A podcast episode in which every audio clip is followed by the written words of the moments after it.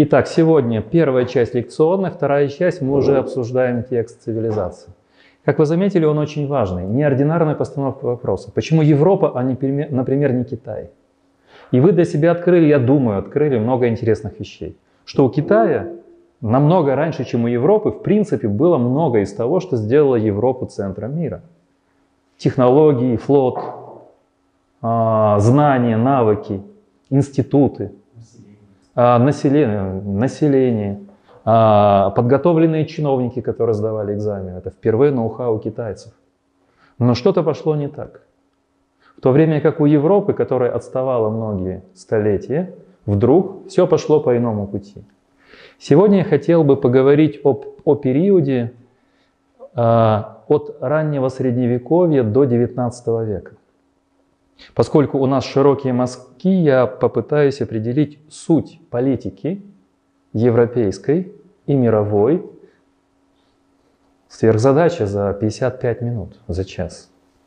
А я пойду по такому пути. Я выбрал фокусные вещи. Кое-какие красивые картинки я вам сегодня покажу, когда вы особо будете уставать. Но сейчас я хотел бы поговорить об этих фокусных вещах. Дайте, пожалуйста, следующий слайд. Вот здесь мы видим главные факторы средневековой политики.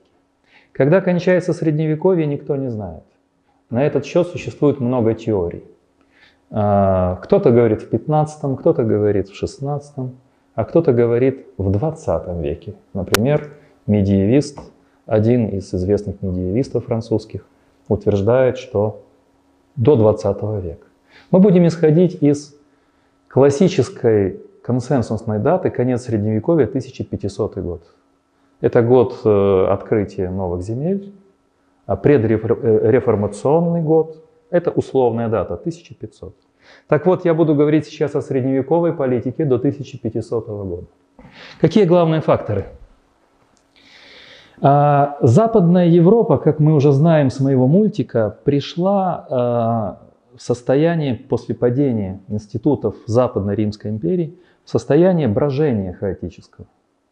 Когда германские так называемые короли, их позже называют королями, кёниг, это скорее вождь большого племени, расселяются свободно, бесконтрольно на больших территориях, где-то с конфликтами, где-то без конфликтов. Но они приходят не на пустое место. Все они принимают христианство в арианской форме, не ортодоксальной. Что это за форма? Например, отрицание божественной природы Христа. Это что-то похожее на единый Бог Отец, а Христос просто пророк. Мы сейчас в эти подробности не удаляемся. А, и они э, не имели никакой политической идеи. Это было просто держание территории с помощью, по-нашему, дружин, войска, а, контроль за каких-то территорий, контроль людей, которые там работают – производят благо, например, продукты питания. И развлечения королевского двора, Кёнига, естественно, охоты, прочие вещи и так далее. Но они пришли не на пустое место. Они пришли на структуру, которая не была связана с каким-то германским племенем. Эта структура выстроилась в последние столетия существования Западной Римской империи. Это христианство. Это была структура аббатств крупных, монастырей, кафедральных центров, где были священники и епископы, и элементы поздней античной образованности, позднеантичного образования. Что-то из латинских авторов, какие-то фрагменты из э, э, каких-то греческих авторов, переведенных по латыни. Например, что-то из платонизма какие-то фрагменты Аристотеля, например, категории. И вот эта структура кристаллическая, в принципе, дала этим вождям германским первое представление о власти. Я сейчас хочу вам логику воспроизвести. Потому что никакого представления о политической власти у них не было. Это был просто контроль территорий и конфликты между племенами. Когда Хлодвиг выбрал католицизм или ортодоксальное христианство – крещение Хлодвига и возвышение франков, вплоть до Карла Великого, дало представление о власти политической, которая прямо связана с властью религиозный. Поэтому отношение императора и папы – один из ключевых элементов всей политики Средневековья. Что это за отношение? А, император считает себя продолжателем, то есть воплощением божественного, божественного силы Бога на земле. Его задача защищать и просвещать. Церковь легитимирует, то есть оправдывает, дает власти вес и силу. Вот эта концепция власти, опора на потустороннее, опора на трансцендентное, очень сильный момент. И вся система западного средневековья структурируется благодаря франкам, благодаря Карлу Великому, первое протогосударство, которое вы видели, э, империя каролингов, до его смерти в 814 году. Это именно такое образование, где союз папы и императора является основой. Давайте посмотрим контраст. А что происходит, когда влияние церкви гораздо слабее? Вот здесь э, есть ряд лекций знатоков истории Руси, или, как иногда говорят, Киевской Руси. Вот мы говорим крещение Руси Владимир, Ярослав, Владимир Мономах. Но те, кто занимается медиевистикой, знают, что Русь до 13 века включительно, скажем, до нашествия монголов, если брать этот первый период, практически не оставила после себя документов юридических. Если взять любой монастырь католический, 10-9 века, 11 века, то это завал документов юридических, э, грамоты, подтверждение каких-то владений, заключение каких-то договоров. Это наследие римского права. То есть эти люди в этой структуре церковной мыслят, основываясь на римском праве. Ведь многие отцы церкви были юристами в прошлом, такие как, например, Амвросий Миланский. Киевская Русь или просто Русь, название спорное, не представляет себе идею власти вообще. И вот я приведу пример, который мне подсказал э, Алексей Толочко в своих лекциях, э, которые скоро будут опубликованы. Вот он говорит, посмотрите, казалось бы, есть церковь, есть крещение, от Византии принято христианство. Но мы находим ли мы единственный текст, кроме уникального текста слова о законе благодати Илариона, где прописывается какая-то миссия государства – или какое-то представление о политической власти. Никакого. Единственный текст – это завещание Владимира Мономаха, один из немногих, кто мог писать, своим сыновьям, вообще не содержит никакой политической идеи. Политическая идея состоит в том, что дети мои, не ссорьтесь, живите в мире, а, просто сосуществуете. Не говорится о том, что мы находим в XI веке в Западной Европе, в X, в XI, что миссия э, власти такая, церковь должна делать это, местные локальные власти должны делать это. Поэтому здесь отношение императора и папы, которое заложит основание Западной Европы, но будет и силой конфликтов, поскольку споры об инвеституре – главный фактор выкристаллизовывания политической мысли Запада и политических программ Запада. Что такое инвеститура? От слова «одевать». Посвящать епископов. Кто имеет право посвящать епископов? Папа или король или император? То есть светский владыка или церковный? Казалось бы, простой вопрос. Когда Генрих VII, напишите обязательно, Генрих VII, это конец XII века, конец XI века, 1070 1070 год. Диктат папы, 11 век. Четко прописывает развлечение двух властей. Власть сакральная, сакрум, не имеет власти земной. Он отменяет собственность духовенства. Он говорит, их задача молиться за всех и предлагать ключи от неба.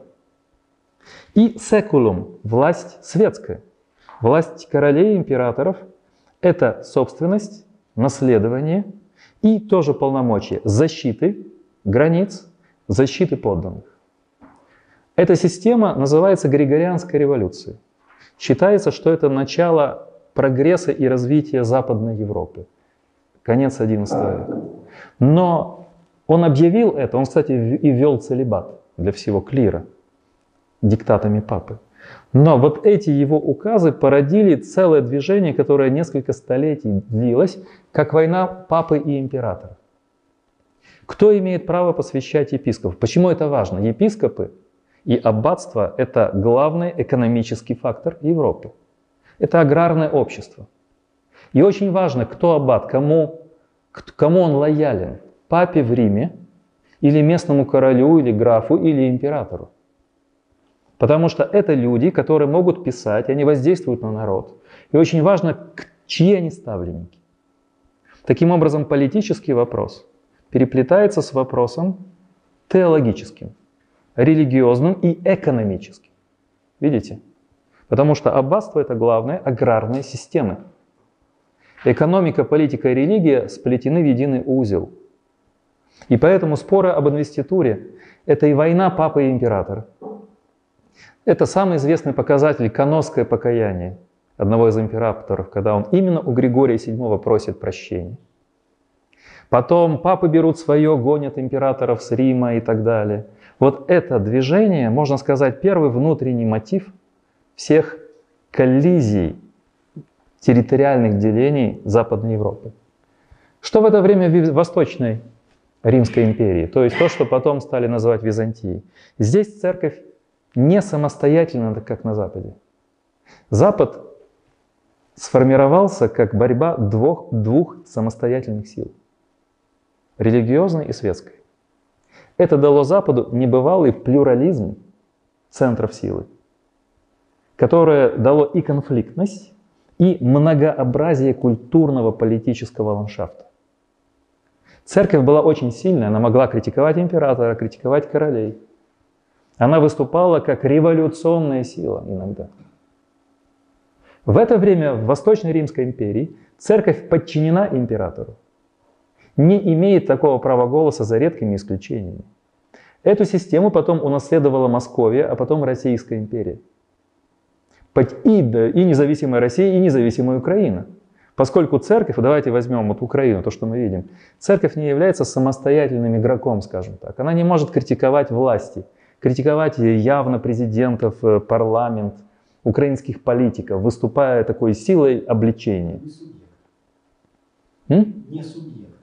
Она не субъект. Ну, она может поддержать что-то хорошее, как в советское время епископы за борьбу за мир боролись. Да? И публикации были, вот они были в делегациях переговоров международных советских значит, чиновников с западными, и всегда там был священник говоря о том, что мы тут, у нас и церковь еще не убита, а с другой стороны еще и за мир во всем мире борется. Поэтому эта восточная структура привела к э, монополии на власть. И ландшафт Восточной Римской империи не был столь разнообразен, плюралистичен, конфликтен. Конфликты были только на уровне смены власти. И еще один фактор – династические отношения между политическими элитами. Их резко изменил Григорий VII, отменив собственность и передачу наследства у священников, монахов, епископов. Но что такое Европа того времени? Вот вам пример Столетней войны между Британией и Францией. Это что, война наций? Нет. Война народов? Нет. Это война за династические вещи. Так же, как и борьба за испанское наследство будет позже, австрийское наследство – а конфликт обусловлен не захватом территории ради территории, как национальный интерес, национальное государство, а э, отстаиванием права династического. Вильгельм Завоеватель в 1066 году, пересек, пересекший Ла-Манш, тоже прикрывал это об, э, обещаниями дать ему английский престол. Это все династические вещи. Это, скажем, как сейчас право, правовая система – вот династии были частью права. Другое дело, что я сейчас не могу говорить, это большая специализация, детализация, что э, монархии средневековые, они бы разный тип династического и преемственности власти. Были э, избираемые короли, например, польский сейм, а, или император Священной Римской империи. Он избирался семью князьями-выборщиками.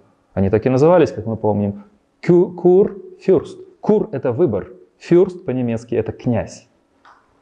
Они собирались и выбирали его.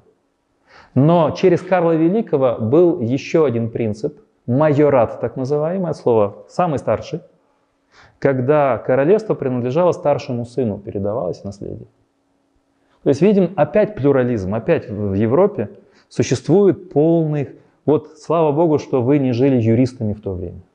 Я вот изучал долго систему права, историю права, но так и не, не понял, что это такое. Но настолько многообразно, настолько много систем права. Даже в наследственных вопросах. Там солическая правда, майорат Карла Великого, выборные короли там и там. То есть вообще хаос. Но тем не менее, опять же, все средневековье – это фактор, который определяет. Кто умер, кто старший брат, какие остались наследники. Кому принадлежат династические земли. Например, династические земли Карла э, Вильгельма Завоевателя – это была Нормандия, а не Англия. Поэтому Нормандию он дал наследство старшему сыну. Нормандия пошла следующ... э, Англия пошла следующему сыну.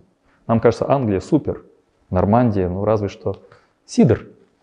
Но это земля Вильгельма Завоевателя, и он может только старшему сыну ее передать. И вот здесь сейчас мы переходим в вещи, которые нужно разобраться. Итак, я сказал факторы.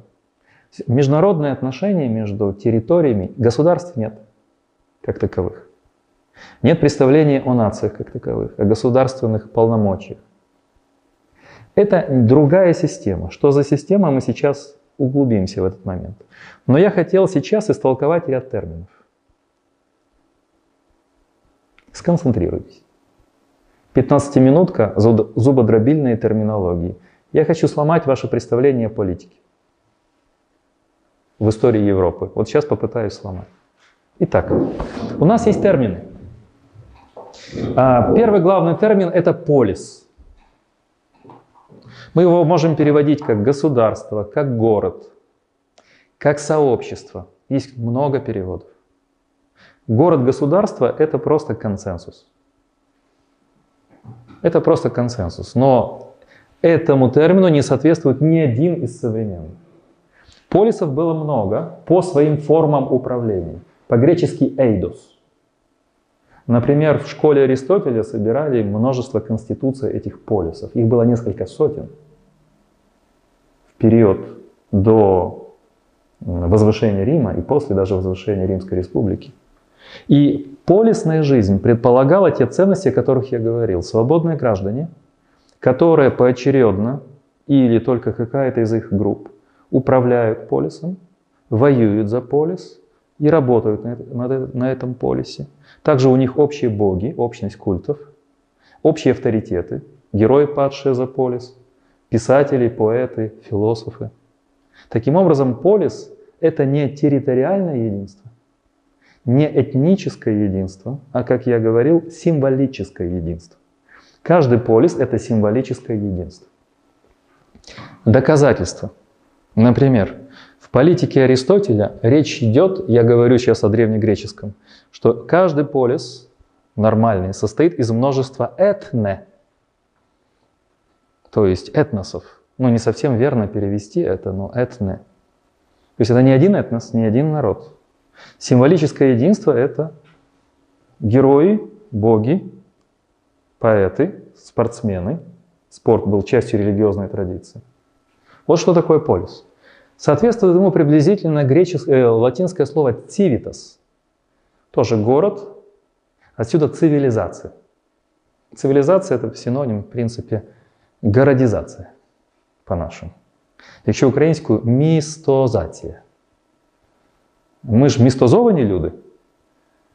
Так? Ми містозовані люди. Мы не можем так сказать. Мы цивилизованные люди, мы кажем. Но это то же самое. Civitas – это и государство, но в первую очередь город. De civitate Dei – трактат Августина о граде Божьем или государстве Божьем. Был еще один термин латинский – республика. Он скорее обозначал не устройство, а тоже символическую, идейную систему. Ориентация на общее благо. Потому что рес – это вещь, то, что нас объединяет. И еще один термин, от латыни к нам пришел – империум. Импаре, империум. Империум термин не означал государство, не означал никакую локальную власть. Он означал принцип владения, принцип управления. И все. Империя – это не Римская империя, которую вы видели карту. Это не название государственной организации. Это статус власти. И, например, римский император после Августа, например, он мог оставить за собой звание консула. Он был больше консул, чем император, например. И империум было символически условно. И вот здесь внимание. Когда мы переходим в период, который мы рассматриваем, у нас нет здесь термина до французской революции, до появления национальных государств. У нас другая терминология. Я хотел бы показать несколько примеров. Вот книга, одна из них, очень советую. Эта же книга есть по-английски. Я в своих лекциях на них указываю. Это прекрасный шеститомник «История мира», где наша тема – международные отношения, выстраивание целостного мира – главная тема. Эта книга параллельно вышла в Гарварде и в Мюнхене на немецком и на английском языке. Это дубляж двух больших университетских миров. И вот в этой книге есть прекрасные определения империи. Завтра я запишу дома видео, потому что мне говорили, США это империя? Это не империя, откуда вы это взяли? Вот сейчас мы это выясним. Пожалуйста, следующий. Вот посмотрите. Это, э, во-первых, нам трудно найти определение империи как государственной системы. В Википедии непонятно, что говорят. В словарях политологических западных редко находится такое слово, как empire, например. Если мы берем небольшие словари.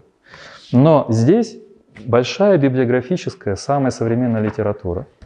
И наиболее удачное определение принадлежит Томасу Алсену. Если интересно, вы потом сфотографируете ссылки, что это за книга. А вот а, по-английски, языком оригинала, что он понимает под империей.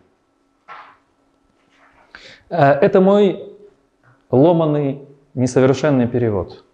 Потому что трудно перевести. Это очень стройная фраза. Смотрите.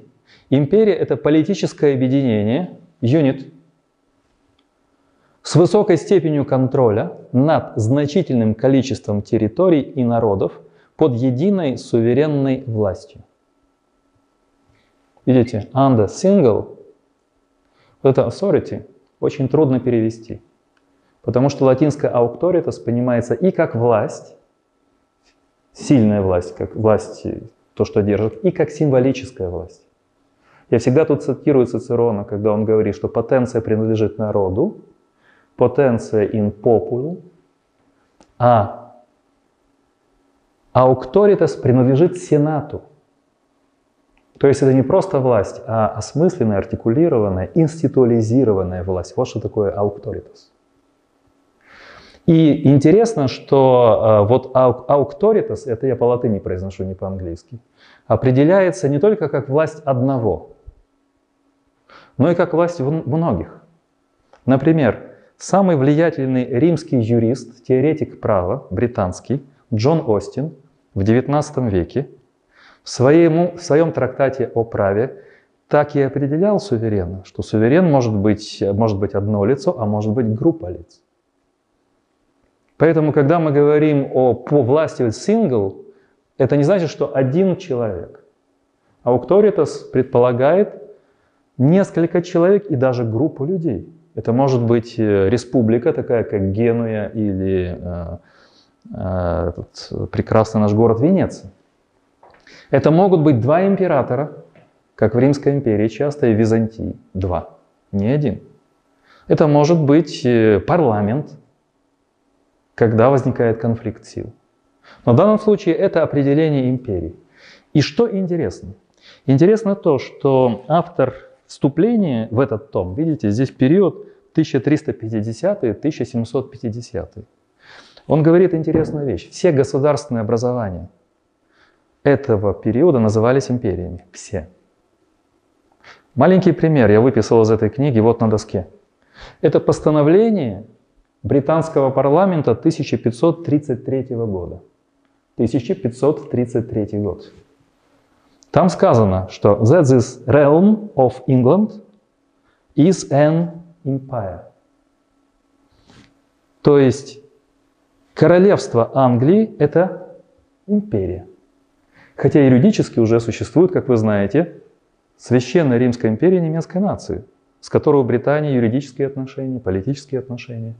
Но английский парламент считает, что и королевство Англии – это империя. Что имеется в виду? Определенный тип власти, суверенной, суверенной власти. Ни больше, ни меньше. Таким образом, перед нами цепь разного типа суверенов, построенных иерархически, относительно друг друга. И вместе с ними существуют синонимы, которые обозначают или более конкретные, или более абстрактное представление власти. Например, это королевство, kingdom или königtum, и это просто монархия, это вообще абстрактное представление, когда э, суверен один. Монарха слово монос один. Но главное понятие это вот это, empire. Определенный тип организации власти который строится, как мы раньше видели, на религиозных, династических, символических мирах. Пожалуйста. А можно это назвать империю, можно это назвать типом государственного устройства? За редким исключением можно с оговорками. И, и в этом тексте, и в других говорят о том, что не было слова государство, оно было неизвестно. Мы вкладываем слово государство, то, что позднее стали называть state. А у них не было такого представления. Государство – это русское слово, которое не имеет никаких связей с европейскими понятиями, понятиями с европейской политикой и вообще не дотычне до европейской политики. Да. И, например, есть такие слова, опять же, я перехожу к немецкой правовой мысли. Например, Reichsvolk – Райхсфольк – имперский народ. А что он обозначает? Это опять сложное европейское право. Поэтому имеем в виду, что когда мы смотрим на этот период... Народ империи? Народ империи. То есть это жители, граждане? Да. Которые имеют совершенно разные подчинения. Они могут подчиняться разным центрам власти имеют значительные э, автономные образования. Вот сейчас мы посмотрим, я вам сформулирую, здесь будет 11 принципов управления Священной Римской империи немецкой нации, чтобы вы четко отличили контраст между современной политикой, о которой мы будем говорить позже, чтобы увидели, из чего это состоит. Пожалуйста, дальше. Вот посмотрите, вот эта империя, одна из а, и вот здесь мы видим э, при Карле V, вот это все владение Габсбургов, плюс, как мы видим, это земли, также принадлежащие Испании. В принципе, это фактически большая часть мира в то время. Причем, если брать Европу, вон там вот чуть потемнее, это э, Голландия. Это наиболее прибыльный регион, потому что э, там был очень развитый экономически интеллектуально развитый регион. Ну и, конечно, север Италии. Видите, испанские Газбурги обладали этим. Когда э, после отречения от престола в 55 году, а он умер в 58-м, это не его жизнь 55-й, а когда он император, империя поделилась на две части, а сыну досталась Испания, а брату родному досталась Германия, то э, вот Испании досталось вот раз, два, три, вот это и вон то. Вот, вот эти вот образования перешли к испанским Газбургам. И именно его сын имел дело с восстаниями в северных голландских штатах. И их отпадение от испанских Газбургов. 1581 год. Провозглашение независимых штатов. Мы увидим это на карте. Пожалуйста, дальше. И вот теперь вот главные принципы устройства Священной Римской империи. И потом мы это обсудим. Я слежу за временем. Извините за интенсивность, потому что у нас с вами достаточно график жесткий. Я буду оставлять время сейчас для дискуссий. Вот давайте посмотрим вместе. Я буду комментировать и добавлять от себя детали. 11 принципов сформулированы не мною, а современной исследовательницей а, Священной Римской империи. Если будет нужно, я дам ссылку на эту книжечку. Я ее приносил, небольшая. От себя только добавлю некоторые комментарии. Итак, первое – это союз, основанный на традиции и консенсусе. То есть здесь нету односторонней высшей власти, которая повелевает сверху вниз. Используя жаргон российской политики, здесь нет жесткой вертикали. И Карл V не может приказать многим князьям каких-то территорий делать то, что он хочет. Что показал конфликт с лютеранством и с кальвинизмом, он не может приказать. Потому что он связан целой сетью традиций, соглашений, историй. Видите, мышление, э, представь, быть юристом в то время. Нельзя предъявить э, на свою власть вот четко, вот как в Конституции прописаны правила игры. Правила игры это, а мы сейчас вот поговорим, а мы давайте сейчас соберемся, а что твой предок делал тогда, а в первом крестовом походе что он делал, а почему он владеет этой территорией, а потому что он заслужил, потому что там взял Иерусалим, вот его территория, все. Он здесь суверен на своей территории, делает, что хочет. Поэтому нету одностороннего этой вертикали. Уже непривычно. Когда после Вестфальской системы возникнут суверенные монархи, вот они-то и будут первой вертикалью. Это и будет резкий поворот в миросистеме. Сейчас этих вертикалей нет. В 16 век они начинают появляться. Генрих VIII в Англии.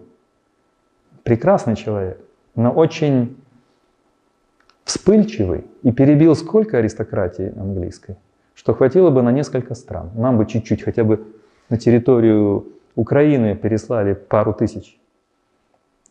Было бы здорово, но, к сожалению, перебил всех. Персональный союз. Что такое персональный союз? Он оформлялся как долг верности, долг служения. Ключевое слово служение. Это сеть присяг, клятв, которые чаще всего происходят публично. В католической западной традиции остались эти вещи. Например, обновлять присяги какому-то монашескому ордену, когда каждый год монах или монахиня вечные обеты подтверждает торжественно.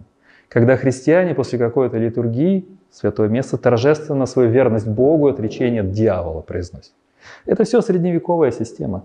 Торжественно. Поэтому пышные свадьбы, пышные похороны, пышное празднование рождения наследника. Это все ритуальный мир. Демонстративные публичные ритуалы, а уж тем более инвеституры, коронации. Остались картины, рисунки вот этих пышных шествий. Где тратилось, вы думаете, ну, попраздновали люди и разошлись. Слушайте, это иногда годовой бюджет страны, там, ну, пол бюджета страны годового. Потому что надо показывать, насколько это, что мы за люди. Это не какие-то новые нувориши, которые показывают, как они дорого живут. Нет, это касается системы. Это значит, насколько сильна система. А потом думайте над вопросами по этим. Это иерархически структурированный союз. Вот это очень важно. Например, император, кюрфюрсты, фюрсты, князья, графы, рыцари, города, вольные города, цехи, корпорации. Это все структурировано иерархически. В этой структуре все четко знают свои места иерархически.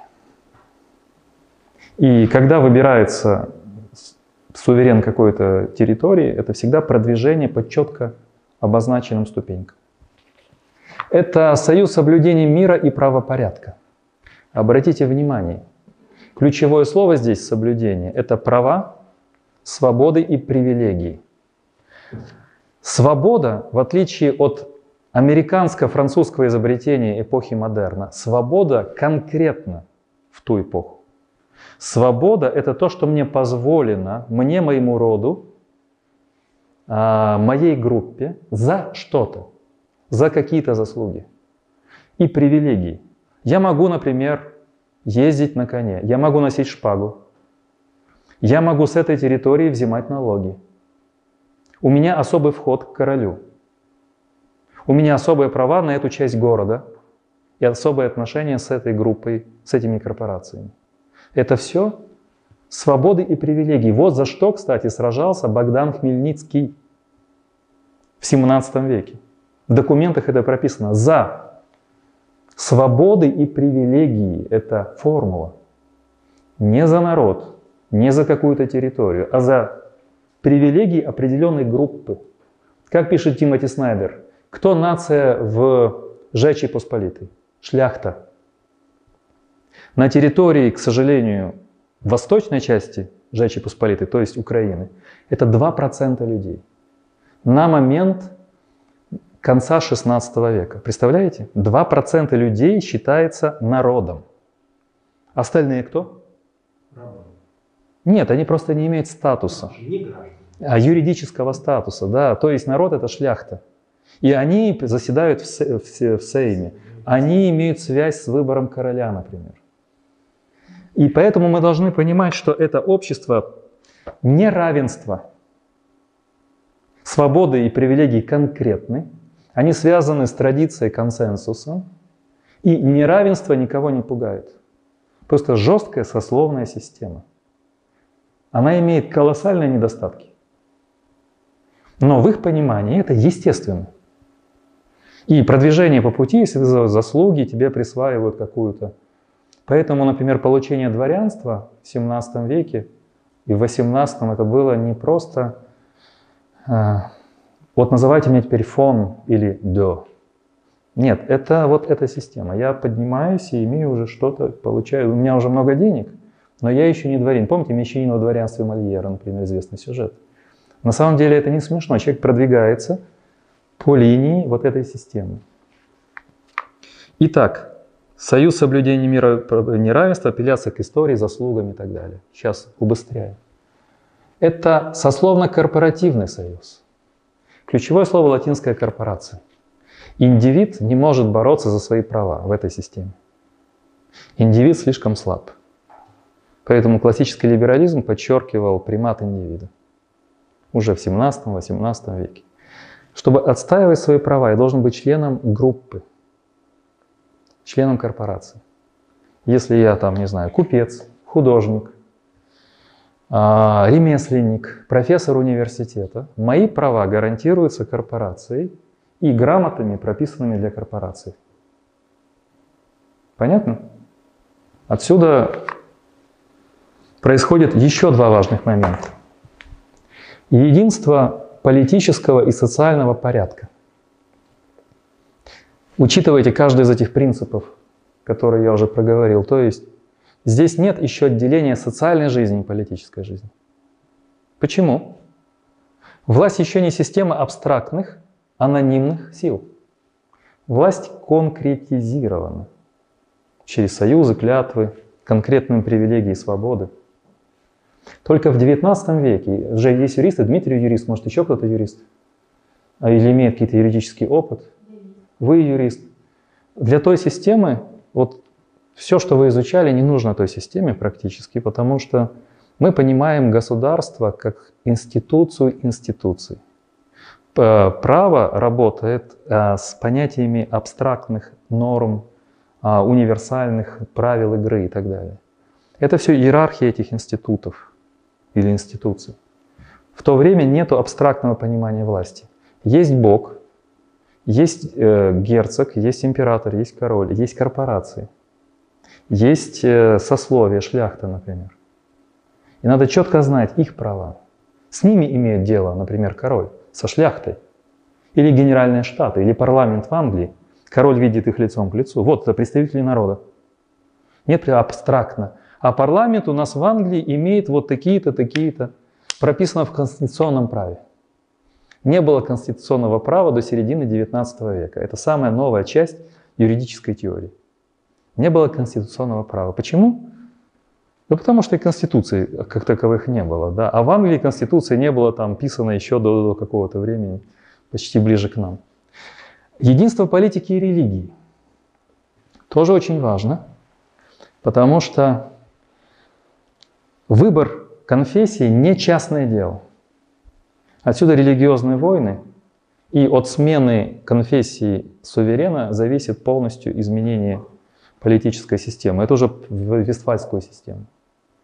Король или император, или граф, или герцог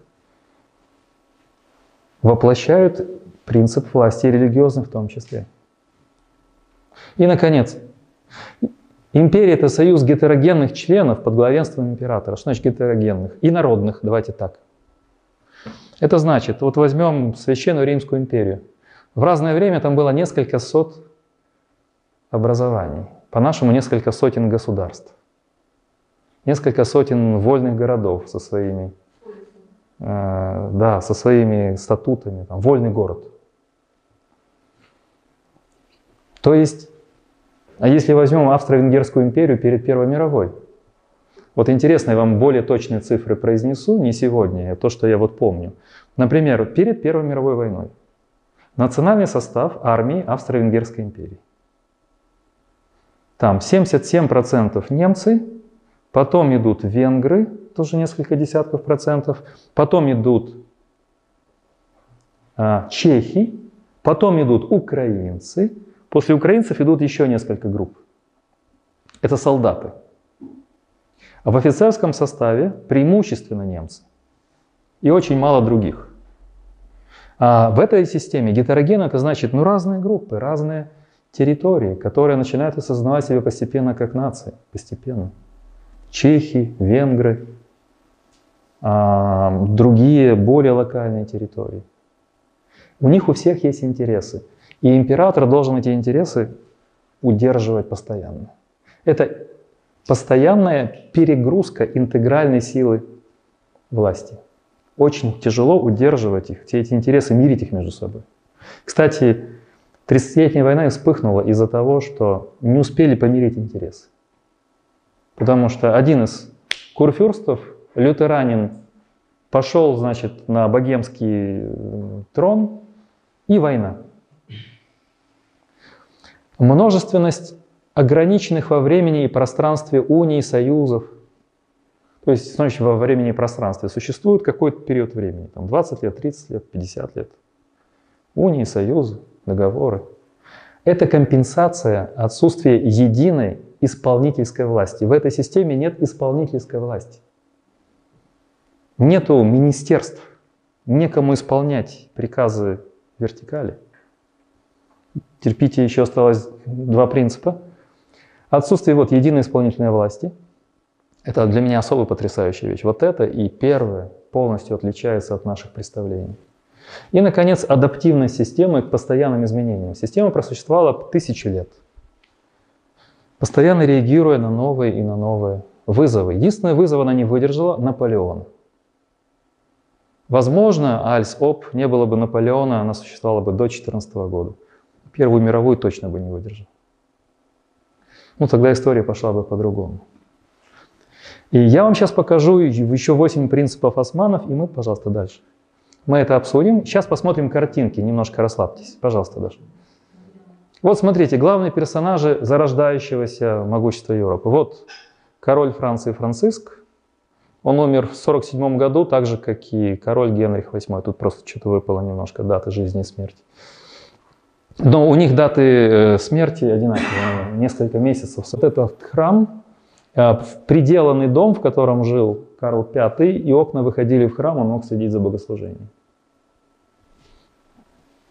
Сейчас посмотрим. Вот посмотрите, вот это могила Франциска I с женой. Это стиль так называемый транзи, который стал моден в то время. Сверху восседают величественно, а снизу их съедают обнаженные тела черви. И по всей Европе этот стиль, транзи называется, был очень популярным. Кого-то э, обложенные жабами тела, съедаемые червями и так далее. Наверное, напоминали о смертности, о том, что величие и уязвимость человека соседствуют между собой. И самые могущественные люди перед лицом смерти такие же уязвимые, как простые смертные. Вот эта фотография, вот они лежат здесь, обнаженные тела, вот видите, они голые совершенно, скульптуры – и разлагающиеся тела, видны части костей, видны черви и так далее. Прекрасное зрелище. Дальше. А вот исламская система, османская. А, пожалуйста, дальше. И я быстро пройдусь. Вот усыпальница Сулеймана великолепного мечети Сулеймания. Сулеймания – самая красивая мечеть Константинополя, Стамбула. Она на самом высоком э, холме властвует над Босфором. Синан, известный архитектор, лично знавший Сульманье. А, а здесь его могила. А можно выключить пока свет, да-да-да. Очень хорошо, я потом включу. Вот так похоронены многие не только э, султаны, но и высокопоставленные э, деятели исламского мира. Еще, пожалуйста, дальше.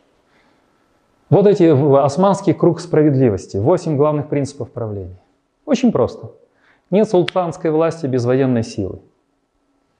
Армия – это аскеры, войско. Войско бессильно, если страна бедна. Кто же спорит? Тогда не было партнеров, у которых можно что-то взять, купить, взять займ, нужно было на себе основать. Третье. Райя, паства, трудовой народ, иногда переводят грубо как стадо, обеспечивает, обеспечивает богатство страны. То есть те, кто работает, обеспечивают богатство страны. Справедливость требует мировой гармонии. Мир – это сад, оградой которого является государство. Но опять же, государство – это мы сегодня термин. Речь идет о власти султана, она персонифицирована. Опорой государства является религиозный закон. Собственно, Коран, шариат и другие предписания. Исполнение религиозного закона – это улемы, ученые, мужи. И, наконец, восьмой принцип, мы чуть надо поднять. Но я скажу тогда, не буду. А, а нет религиозного закона без государственной власти, без поддержки государственной власти. Ну, не поднимается, так поверьте мне на слово. Потом вы получите презентацию, там будет. То есть это круг. А на чем основывается, значит, э, государство, опять султанская власть? На военной силе. Почему круг? Потому что это взаимозависимое окружение. Да? Одно от другого, другого от третьего, третье, четвертого, седьмое от восьмого, восьмое от первого. Вот эта система. И эта система, я буду настаивать на том, вас это будет раздражать, потому что когда я делал репортажи из Константинополя, Стамбула, многие раздражались, была толерантнее европейской. За исключением э, корпуса янычар, который мы представляем немножко в уродливом свете. Это система, которая позволяла сосуществовать многим религиозным группам э, с мягкими налогами. Э, и это существовало до победы младотурков уже в начале 20 века. И это привело к армянской резне, к национальной розни. Это было вызвано уже другими процессами. А, пожалуйста, еще несколько картинок, и потом мы обсудим вопросы. А вот, например, а это я, чтобы вы увидели не только их величие, но и то, где они похоронены. А, это усыпальница испанских королей в дворцовом комплексе Эскориал. Я выключу свет, чтобы мы посмотрели. Мне напоминает эту библиотеку. Э, о, угу. Посмотрите, что здесь. Это гробы. Распятие, то есть за них молятся ежедневно, потому что Эскориал – это дворец, храм и монастырь. Так это задумывал его основатель, сын Карла V. Он считал, что это символ соединения двух властей. Вот здесь схема где все испанские короли где находятся? А Эскориал потрясай, вторая по значимости библиотека Европы после Ватиканской. Рукописи Августина, рукописи Терезы Авильской, а много древних рукописей других, а богатейшее собрание арабских рукописей, а много кар- картины мастеров, все собиралось, это все картины, скульптуры – а, карты старые, глобусы старые. Дальше, пожалуйста. Вот это эскориал. Вот, видите, в центре храм, а в крипте храма этот э, усыпальница, и вокруг дворец, дворец и монастырь. Э, час езды от Мадрида. От Мадрида. Пожалуйста, дальше. А вот на этом пока остановимся когда будут э, сменяться миропорядки. Давайте поговорим вопрос. Для вас это материал отчасти новый, отчасти сложный. Что я сказал? Главные факторы политики европейской. Вот до этой эпохи. До Вестфальского мира. А, мы углубились в терминологию. Она не схожа с нашей. Нужно знать оригинальные термины. Их нельзя перевести как государство, страна. А мы сконцентрировались на том, что империя – это все организации. Я ссылался на вот эту книгу, посмотрите потом. А, и я вам показал 11 главных свойств Священной Римской империи, чтобы вы почувствовали разницу между современной политической системой. И 8 принципов круга справедливости, круга управления османов.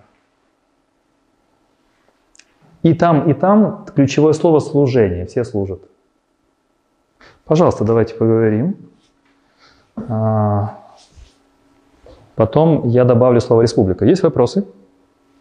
Да. Думаем. Да, пожалуйста, давайте по Вы очереди. сказали, нет, там пункт, который вас очень удивляет, нет исполнительной власти. Да. То есть имеется в виду, что э, исполняет каждый полис отдельно э, решение. Ну, не полис, а территории Территории исполняет отдельное решение каких-то правовых дел своих. своих. Потому что император это символическое лицо. Он практически это власть символов, а не власть юридическая, не власть политическая, не власть экономическая, понимаете? Есть в современной литературе важный термин, можете себе записать. Он касается и Римской империи. От Августа до последних римских императоров. Называется это в литературе минимальное государство, почти либертарианство. Минимальное государство, то есть присутствие верховной власти в каком-то городе, например, Анатолии, Римской империи, или Северной Африки, минимально. Поэтому, когда была эра солдатских императоров и резня в Риме, Римская империя все равно развивалась и процветала. Почему? Да, там в Риме бесятся. А у нас тут свой Рим. У нас вот есть люди города, у нас есть э, а, консулы, у нас есть сенаторы, у нас есть купцы и так далее, да, я вижу руку. То есть минимально, точно так же и ГАБ, вот эта империя, была минимальным государством. Не было единого центра, как министров, министерства, которые спускают директивы свыше до низу. Точно так же и император это не исполнительская власть. Исполнительная или исполнительская по-русски? Исполнительная. Исполнительная власть. Билингвизм он всегда дается. А, дается в знаки. А, тоже нет исполнительной власти, когда вот император говорит, так, ты пошел туда, мы сделаем то, а вы там в Богемии, а ну быстро-быстро, реформы принимаем, реформы принимаем. Образование меняем, медицину меняем, потому что я считаю, что это так важно. Нет, так нельзя было. Да, еще вопросы были? Да. Минимальное государство записали. Мгм, пожалуйста. А, У меня вопрос по поводу Англии 16 века и вот ее признания империей. А, Там в определении империи было, если я правильно записал, контроль над значительным числом территорий и народов. Да? Мне не совсем понятно, Англия 16 века, она же еще не вступила в э, эпоху Колоний? колоний, да, у нее не было колоний. То есть, насколько я понимаю, она еще там даже не очень-то владела даже э, на острове там, шотландцами, ирландцами, да, у них там еще не было такого полного контроля. То есть, где там, собственно, был э, значительное число территорий народа? Очень легко. Это, опять же, предрассудки нас, людей, которые мыслят национальными государствами, начиная с 19 века. Во-первых, было, во-первых, отношения с Шотландией. Постоянно. И у Елизаветы, и у Карла Первого. Весь вторая половина 16 все 17 век это Шотландия, постоянные конфликты, был король Шотландии. И титулы связаны с Шотландией. Потом, даже сама Англия была неоднородна, это были различные территории, над которыми король до Генриха VIII не имел абсолютной власти. Генрих VIII был такой сильный, своевольный суверен. Вот эта унификация в каждой из таких территорий, Франция, Англия, шли в несколько этапов. Первый этап – унификация судов. Ну, вы об Англии спросили, я вам об Англии отвечаю. Это Генрих II, 12 век. Он сам принимал участие в, суд- в э, рассмотрении судебных дел. Он очень любил э, суды. Генрих II, главный герой Англии. Черчилль говорил, что он, в принципе, создал английскую нацию. Одна малость он не говорил по-английски. И похоронен не в Англии, потому что он с территории Франции. Чтобы вы почувствовали. Еще раз почувствуйте, что слово парламент, Англия родина парламента, это французское слово. И первое английск, англоязычное прение в английском парламенте возникли спустя 150 лет после основания парламента. Представляете себе, что они по-французски решали английские дела в английском парламенте? То есть вначале создаются королевские суды, то есть у феодалов отбираются полномочия судить. Потом, например, свидетели всегда опрашивались местные, а потом свидетели стали приглашаться в суд королевской скамьи, королевские суды, то есть унификация юридическая. А потом пошла унификация политическая постепенно. Генрих VIII это начало вот такого правления. Но в отличие от Франции, в Англии никогда, под Генрих VIII исключение, Карл I пытался, но в Англии не было сильных королей, особенно после благословенной революции. 1688 год. Видели фильм «Виктория», например? Сериал, да? Ну, английская королева Виктория, ну, сам викторианская эпоха. Ну, слушайте, что, у нее там куча власти? Уже тогда, викторианская эпоха. Но она не может приказывать там что-то делать. Хотя она королева. Французский король, да, безусловно. На авторитет. Она авторитет, безусловно. Я считаю, она очень важное лицо. Но не в нашем понимании, что вот президент – как например, французский президент или канцлер немецкий, да, обладает вот властью. Да, конечно. Еще вопрос, да, пожалуйста. А можно, пожалуйста, вернуться к принципам 12? 12, да, вот после этого, пожалуйста. Вот у меня не, не совсем понял, может это ваш, ваш вопрос Хм. углубляется. Вот я, например, смотрел пункт 3 и 1, а вот э, когда мы нет односторонней высшей власти, которая, которая применяет право. А, Мы говорили немножко такая политическая франшиза, да? Мгм. И как такой, в таком образовании может э, появиться иерархически структурированный союз? Вот, если все так фрагментировано, все так немножко де- де- дерегулировано. Иерархия как появляется, Да, да, да. если нет жесткой вертикали. Вот это одна из головоломок той эпохи. Очень просто. Потому что а, мест, например, графы, ну, от князей начинаем. Князья, герцоги, графы – это иерархия, да? Зависят от короля или императора а, узами клятв. Они до этого существовали на этих территориях как полноценные властители. Суверены, когда Хуго Капет в конце IX века был избран французским королем, когда Генрих Птицелов был избран немецким королем в начале IX века, 10 извините, 932 10 они были первые среди равных. И существовало даже высказывание, что французский король не может свободно проехать по Франции. А, Он должен уведомлять, просить, потому что его вот это Иль-де-Франс, а, собственно, домен французского короля небольшой. Все остальное это так называемые феодалы. Кстати, сегодня спорят о том, был ли феодализм, кто такие феодалы, ну эту науку. Ужас. Все было ясно, а теперь они еще говорят, и феодализма не было. Давайте пока старый, теплый, добрый феодализм. То есть есть феодалы на больших территориях, да? так, так понятнее. Назовем это суверены. И они постепенно тоже становятся подчиненными более жестко единой власти монарха. Постепенно. Поэтому где иерархия? Иерархия шла не сверху, а снизу. Они уже там были как полноценные владетели суверены больших территорий. И задача королевской власти во Франции или в Англии была постепенно расширять свое влияние на этих феодалов, суверенов. Магна Карта. А в Англии Магна Карта, 1215 год, безусловно, это связано с этим, с чем? Со свободами и привилегиями. Они не за э, идею прав человека воевали, хотя сейчас представлено как один из этапов формирования прав человека. Магна Карта, потом имеем тело, так, хабемус корпус и так далее и тому подобное. Но это были права и привилегии. Последняя стадия подчинения вот этих всех суверенов – абсолютная монархия французская, когда возник двор французский, и когда этих всех великих магнатов обязали приехать во Францию и строить большие дворцы по типу своих местных вот этих вот э, феодальных владений. Архитектура этих дворцов была точно как, такая, как там, в дворянских больших этих виллах, дворцах. Четырехугольные дворцы, конюшни, квадратный двор по типу французского короля. Для чего? Для контроля. Французский король контролирует всю свою знать, и они собираются на балах, на разных церемониальных вещах. И он смотрит в глаза, там, там Дмитрий уже что-то задумал, смотрит в пол, не смотрит в лицо там, короля, начинает а, что-то. Потом его приглашают, говорят, чем дело, потом осведомители говорят, а что-то он задумал не то. Поэтому нельзя наливать вино было нельзя. Да вот, вот, конечно. Потому что там яд.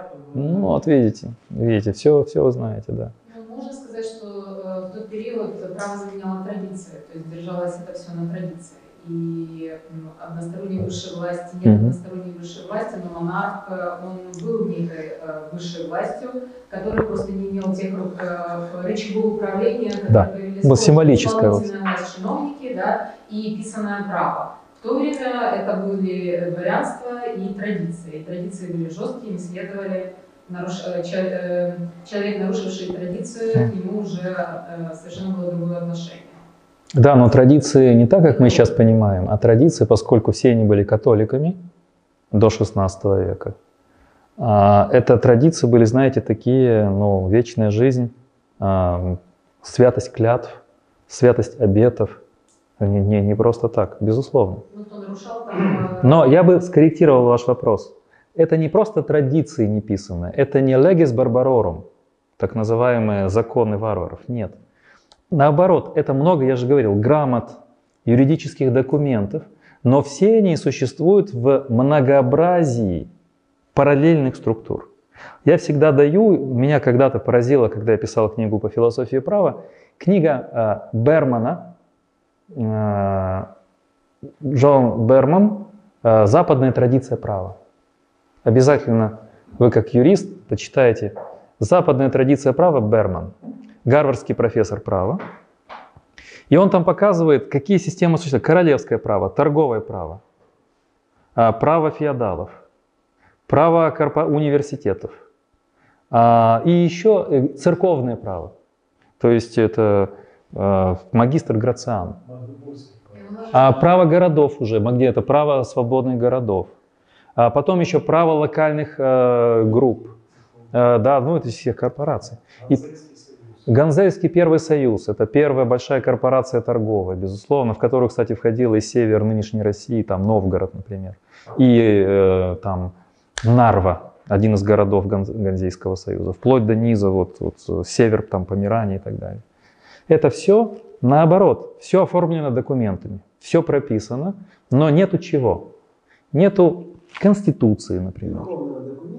Верховного документа, эти написания этих Конечно. документов, терминологии и взаимоотношений? Ну, э, его не было, я понимаю, потому что а, Конституция, она появилась с появлением ценностью человеческой жизни и индивидуума. На то время это не существовало, поэтому не было необходимости регулировать эти взаимоотношения с человеком, с народом. А Конституция пришла именно тогда, и основную ее задача – это именно урегулировать взаимоотношения между государством и гражданином.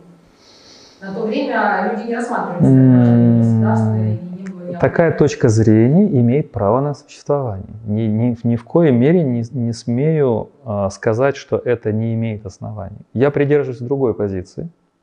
А, я считаю, что, знаете, я все-таки человек, который много изучал средневековье, ранний модерн. Я не считаю. Это просто теория так подает нам, когда мы изучаем право, политику в современных университетах. Я не думаю, что ценность личности э, в, какой-то, в каком-то Брабанте была меньше, чем ценность личности во Франции начала 20 века. Или, например, в Англии начала 20 века.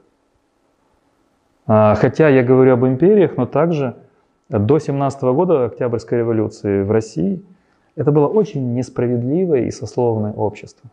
Мы не должны преувеличивать вот эту вот идею открытости, личности, как это пишут либеральная доктрина. Понимаете, еще до начала 20 века детский труд в шахтах. Причем, это я говорю об Англии, детям платили 3 шиллинга, по-моему, а взрослым 5. А, точно так же в Франции очень тяжелая работа. Я уж не говорю об Италии, не говорю о Российской империи и так далее, где небольшая группа фактически была в нормальных условиях. А, но то, что мы говорим, не было главного документа. Почему конституционное право – это другая история, почему оно возникло. Или по-немецки Staatsrecht, это другая история. Может еще вопросы? Да, есть вопрос. Один из принципов э, Османской империи был, что султан обеспечивает справедливое управление. А, у меня вопрос, справедливость, просто такое понятие, по-разному можно трактовать. А Была ли какая-то договоренность по поводу того, что считать справедливым? И была ли какая-то, не знаю, сила, какой-то орган, который контролировал, то есть вот Да. и оценивал? Вы про ис- османов спрашиваете? Ну да, про Безусловно. А, э, Эта структура а, была очень жесткой, а, пос- поскольку считалась вот эта мировая гармония, да, если можно, Даша, пожалуйста, там, где 8 этих принципов. А, Османская, там османская 8. Дальше там, да, чтобы у нас они были. А, вот, ща, ща, вот они, да. А, на самом деле, наш образ исламского мира, он а, искривлен последними, скажем, 20 веком. То есть мы знаем очень много таки, такого ислама, фундаментализм, да, а вплоть до ИГИЛ и так далее. Вот то, что сейчас талибы. Э, Немножко другой ислам. А В этой системе, я говорю об Османской империи, не обо всем исламском мире, э, очень важно было соблюдение справедливости. Что понималось под справедливостью? Вы, например, э, греческая община в Константинополе или в каком-то Эдирне, бывшем Андрианополе. А, У вас есть определенные налоги с вас взимают, небольшие. С мусульман еще меньше. А, И кто-то из правителей, какой-то паша, а, сверх должного забирает у вас какие-то, какое-то имущество, какое-то зерно. А, Или требует, что вы заплатили больше налогов. Или устраивает маски-шоу османские. Ну, например, чтобы вам ближе к жизни. А то я говорю в абстрактном мертвом мире, чтобы жизнь почувствовали. А, Соответственно, существует система, которая докладывает а, потому что есть контролирующие органы, назовем это так, что нарушена справедливость там-то и там-то. И этот паша может заплатить головой, ему отрубят голову. А, Потому что он нарушил эту справедливость, потому что тогда власть султана, а султан это также он соединяет и духовную, и политическую а, власти в себе, да, он неправильно исполнил божественный закон, Коран, он неправильно а, правит. А если он неправильно правит, царство разрушится. Это ментальность их. Нынешний чиновник может спокойно нарушать, быть, заниматься коррупцией, не думая, что украинское государство а, прогневает Бога, а Бог покарает Украину. А в ментальности этих людей так было. Если на моей территории султана нарушается справедливость, рано или поздно моя власть разрушится, поскольку я творю несправедливость. Безусловно, эта справедливость, я не хочу идеализировать. Понятно, что это не э, распрекрасные права человека в Османской империи. Ну, безусловно.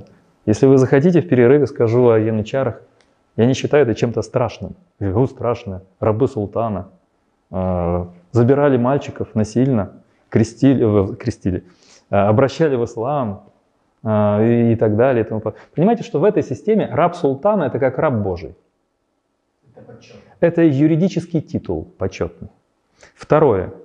Э, Человек с какой-то нынешней территории Румынии или Болгарии из какого-то небогатого, совсем забитого района может стать пашой. То есть может достичь высшей лестницы служений в этой системе. Еще раз говорю, что по документам некоторые регионы были против, а некоторые, наоборот, возмущались, что у них не забирают мальчиков. Потому что семьи большие. Семьи большие, 7, 8, 10 мальчиков в семье. Вы думаете, сейчас вот ребенок, у, забирают янычара ребеночка моего, пусть он лучше в школу пойдет и там в университет. Это 10 детей. Донайте вам половину. Даже у графов, вот мой любимый Фома Аквинский, старшие братья воевали, это были рыцари, а младшего от рождения посвятили облату монастырь. От рождения он был посвящен церкви. Он еще не родился, а он уже был монахом. Так решила его семья. И что, это насилие над личностью? Вот это насилие над личностью. Ну, Это система. Но посмотрите, в этой системе он мог, его готовили к аббатам бенедиктинского монастыря. Он аббат. Это человек, который, ну, магнат, у которого библиотека, книги, а, значит, хорошее вино, Италия, да, возле Неаполя. Все есть. А, конечно, целебат. Но находили тоже выходы. Да, пожалуйста. Взаимоотношения было в такой иерархии не жесткой? Вот вы в прошлый раз говорили Мгм. про предпринимателя Фогера Якоба, да? Фугер, да. Я, я про него почитал. а, Понравилось? Он, да. Ну и там есть на ютубе видео о Галазе. Э, И он многом э, императорам, царям, королям э, давал кредиты большие. Да? Да. Вот все-таки в этой жесткой иерархии тоже не было м, какого-то налогового взаимоотношения между предпринимателями и м, Ну, слово предпринимателя немножко размыто, да, в то время. Ну да, Фугер, было предпринимателей, были ну, были купцы, Купцы. были ремесленники, корпорации, да, ну, можно сказать. Это все равно сословие, да, это не просто вот, а займусь-ка я теперь этим. Нет, это было жестко. Действительно, там не было свободы личности. В том смысле, что я могу избирать любой род деятельности, какой хочу. Это было жестко. Какое отношение? Отношение, опять же, личное, клятв, скрепление бумагой договора, который неоднократно нарушался. Были короли, которые не сдерживали слова. А были аристократы, которые там, вот, например, там, какой-то из представителей еврейской корпорации, общины давал деньги. А он в конце концов деньги не отдавал. А Фугеру очень много было должны не только Габсбурги, он самый главный был финансист Габсбургов, но и другие монархии. А, И просто я принесу журнал в следующий раз, интервью э, э, отпрысков фугеров, отец и сын. И вот они говорят, что значит быть фугерами сегодня.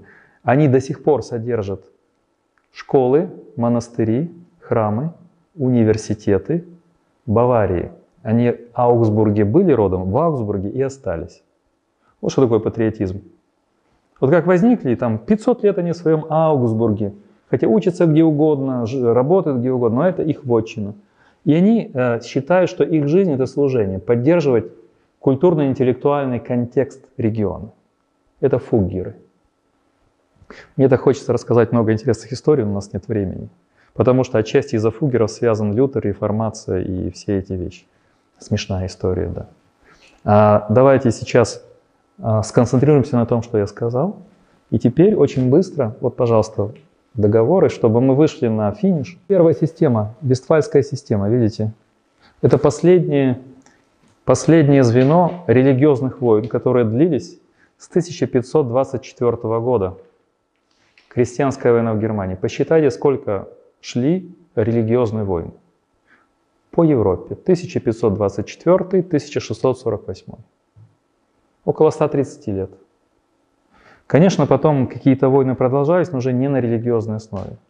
А что дала эта система? Мы говорим, новый миропорядок, основанный на принципе суверенитета и конфессиональной принадлежности. То есть теперь не империя, она оставалась юридически, но на суверенов был больше акцент власти. Суверен полностью становится вертикальной системой власти над подотчетной территорией. И эта территория будет называться позже национальным государством. Отметьте для себя, что Вестфальская система сформировала условия для создания национальных государств. Потому что унификация. Суверен, суд, а, министры, чиновники, анонимное отношение бюрократии – это все результат Вестфальской системы. 17, 18, 19 века. Пожалуйста, карту. А, и следующий. Вот посмотрите, я для вас... Нет, нет, до этой. Вот. Например, здесь показано в пределах империи, как разделились земли по принципу протестантизма и католицизма. Сверху протестанты, а снизу католики. Это Швейцария, это Франция, там Венгрия. Как мы видим, исторически так и осталось. Это Бавария, Мюнхен, Вена, Прага. В битве у Белой горы 1629, на которой принимал участие Декарт в этой битве. А снова Слава Богу, Прага стала католической. Почему слава Богу? Потому что туда приятно приезжать. Это красивый барокковый город. Согласитесь, Прага прекрасный город. Он, может быть, был при протестантах не менее прекрасным, но э, Прага, Вена и Мюнхен прекрасные города, а Берлин уже немножко другой. Но Берлин не современный, а до Первой мировой.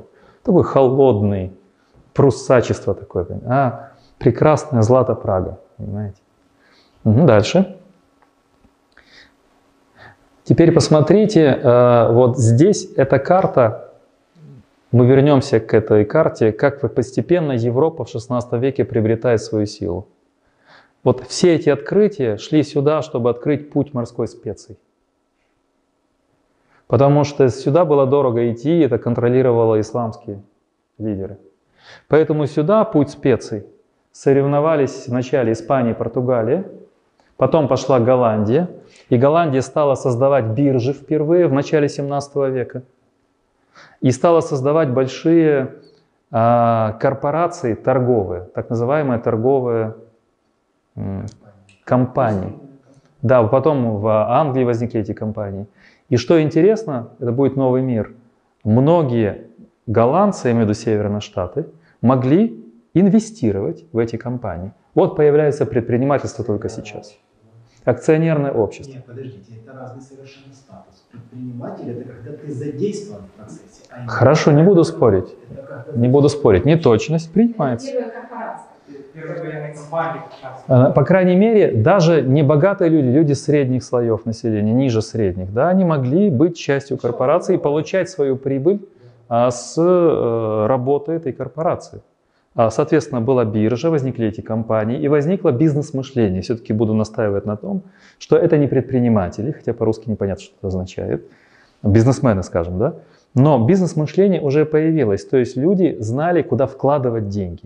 А это все-таки мышление, связанное не с молитвой, не с искусством, не с наукой, а с искусством вкладывать деньги.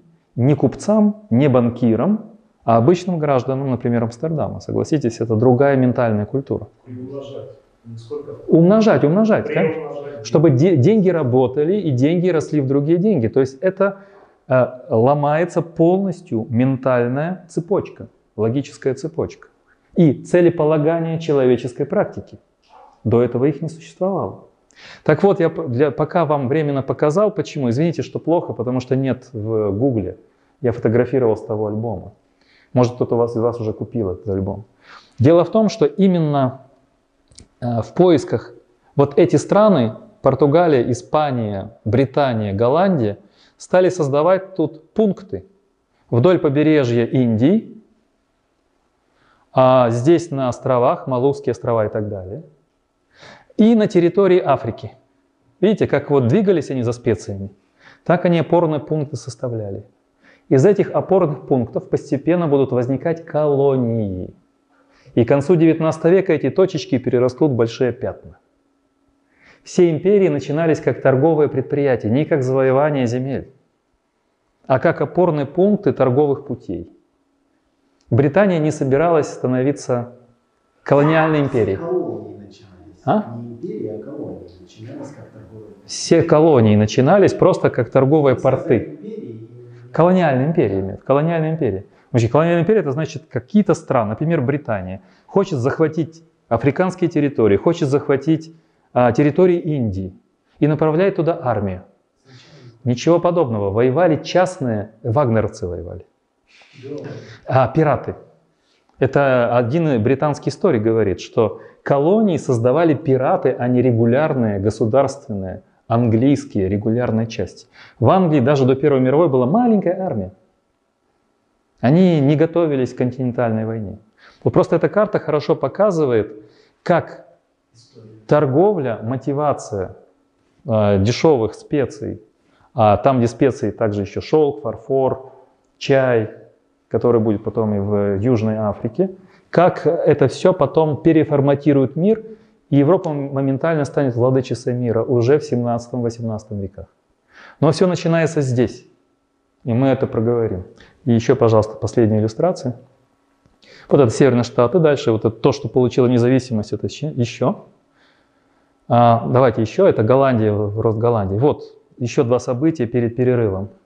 Это те документы, которые закладывают ту систему, о которой будем говорить потом. Национальное государство, система права. Принятие декларации, вот она. Вот здесь большинство юристов. Можно сказать, что юристы создали этот документ. Ну, юрист тогда широкое понятие. Еще, пожалуйста, Филадельфия. А французская декларация человека и гражданина. Это уже 1780. М? 1789 год. 89, а то 76. В принципе, это жизнь одного поколения. И многие участники, например, событий американских, были потом во Франции. Например, Франклин был, если не ошибаюсь, послом в Париже, Америки. А генерал Лафайет а, принимал непосредственное участие в революционных событиях, а до этого воевал а, ну, на стороне американцев. Да, то есть это было... Да, да, да, это было взаимо, взаимо... Да, пожалуйста, дальше. А, и, наконец, еще одна система – Венский конгресс. Вот Вестфальская система.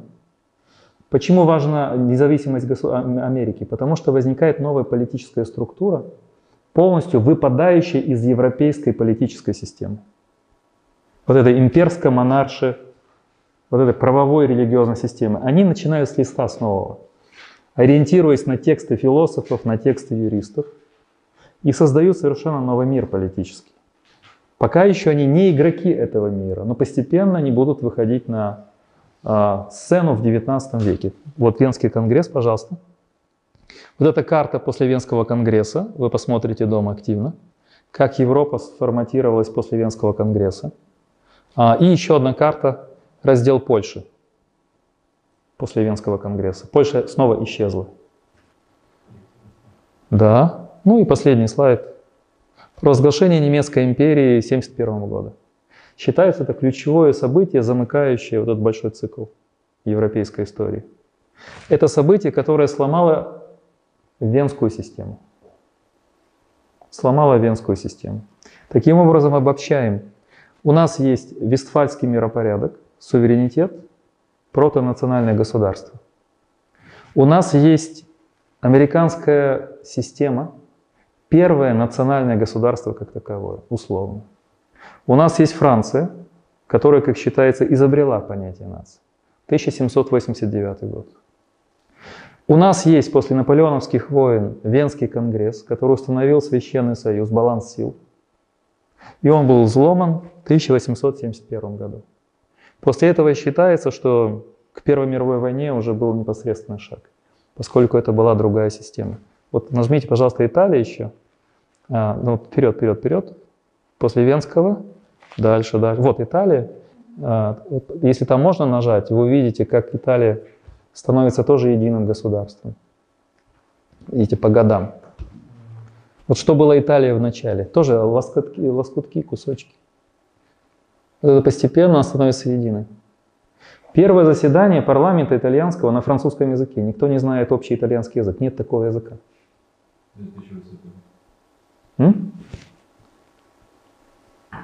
Это 1860-61, когда уже завершается этот процесс. Они не понимают друг друга. И поэтому те люди, которые соединяли все эти территории, первое высказывание кого, Гарибади или кого, что Италию создали, теперь будем итальянцев создавать. А точно так же касается языка. Вначале по-французски в парламенте. Как в английском парламенте говорили по-французски, э, в, там, при Генрихе II и дальше. А точно так же и здесь. В итальянском парламенте говорили по-французски. Видите, сила таких больших систем культурных. Ну вот, пока перерыв. Набирайтесь сил. А, продолжим.